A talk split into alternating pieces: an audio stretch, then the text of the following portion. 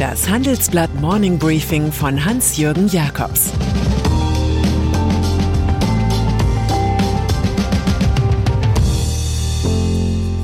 Guten Morgen allerseits. Heute ist Freitag, der 22. Oktober, und das sind unsere Themen.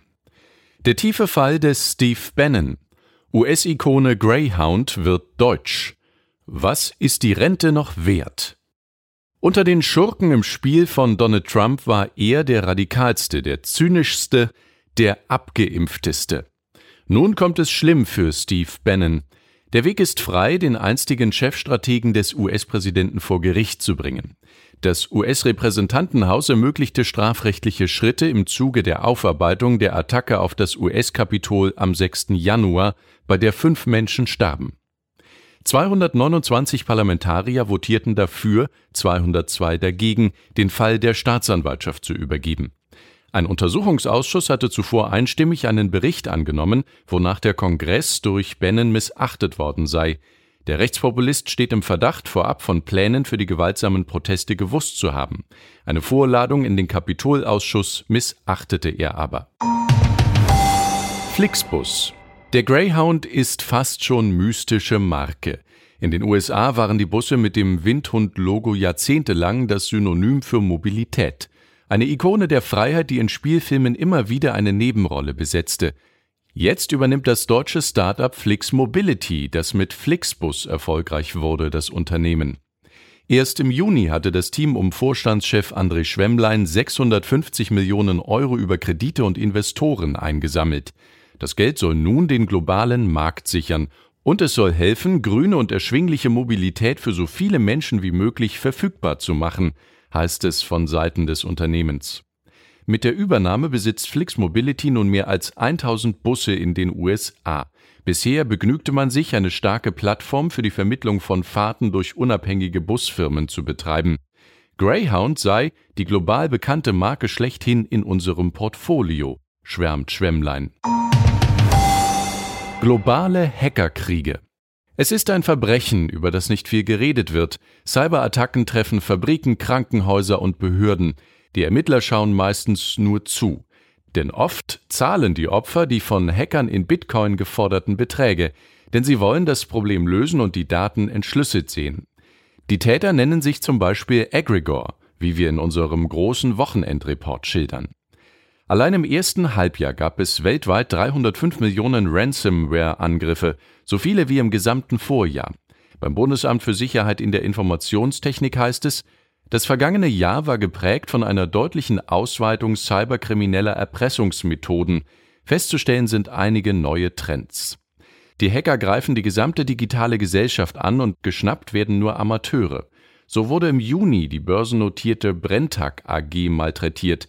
Der Chemikalienhändler soll 4,4 Millionen Dollar Lösegeld gezahlt haben. Die bedrohten Firmen sind zu schlecht vorbereitet und Gegenwehr wird immer schwerer. Millionen Menschen sitzen im Homeoffice und arbeiten teils mit privaten PCs und in Kanälen wie Slack oder Zoom, oft mit schwachen Passwörtern. Viele Spuren der Täter führen nach Osten. So hat eine ukrainische Gang mit der Schadsoftware PsyOp die US-Universität Stanford, den Ölkonzern Shell und die Kanzlei Jones Day attackiert.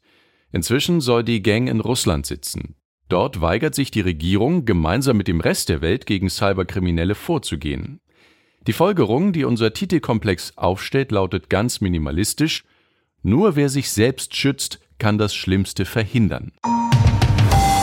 Altersvorsorge unser Rentenpapst Bert Rürup hat sich angeschaut, was die zukünftigen Koalitionäre zur künftigen Altersvorsorge fixiert haben. Er nennt die Pläne ein kräftiges Weiter so, ganz auf SPD-Linie, die alles beim Alten lässt. Der propagierte Einstieg in die kapitalgedeckte Altersvorsorge findet sein Wohlwollen. Doch sollte auch klar sein, dass der Aufbau eines Kapitalstocks niemals kostenlos sei. Entweder müsse die heutige Generation belastet werden oder der Staat verschulde sich und schiebe die Finanzlasten in die Zukunft. Sein Fazit Die umlagefinanzierte gesetzliche Rente stehe vor gravierenden Problemen, ein Auslaufmodell sei sie nicht, seine Forderung mehr Mut. Kulturtipp zum Wochenende Die Ibiza-Affäre.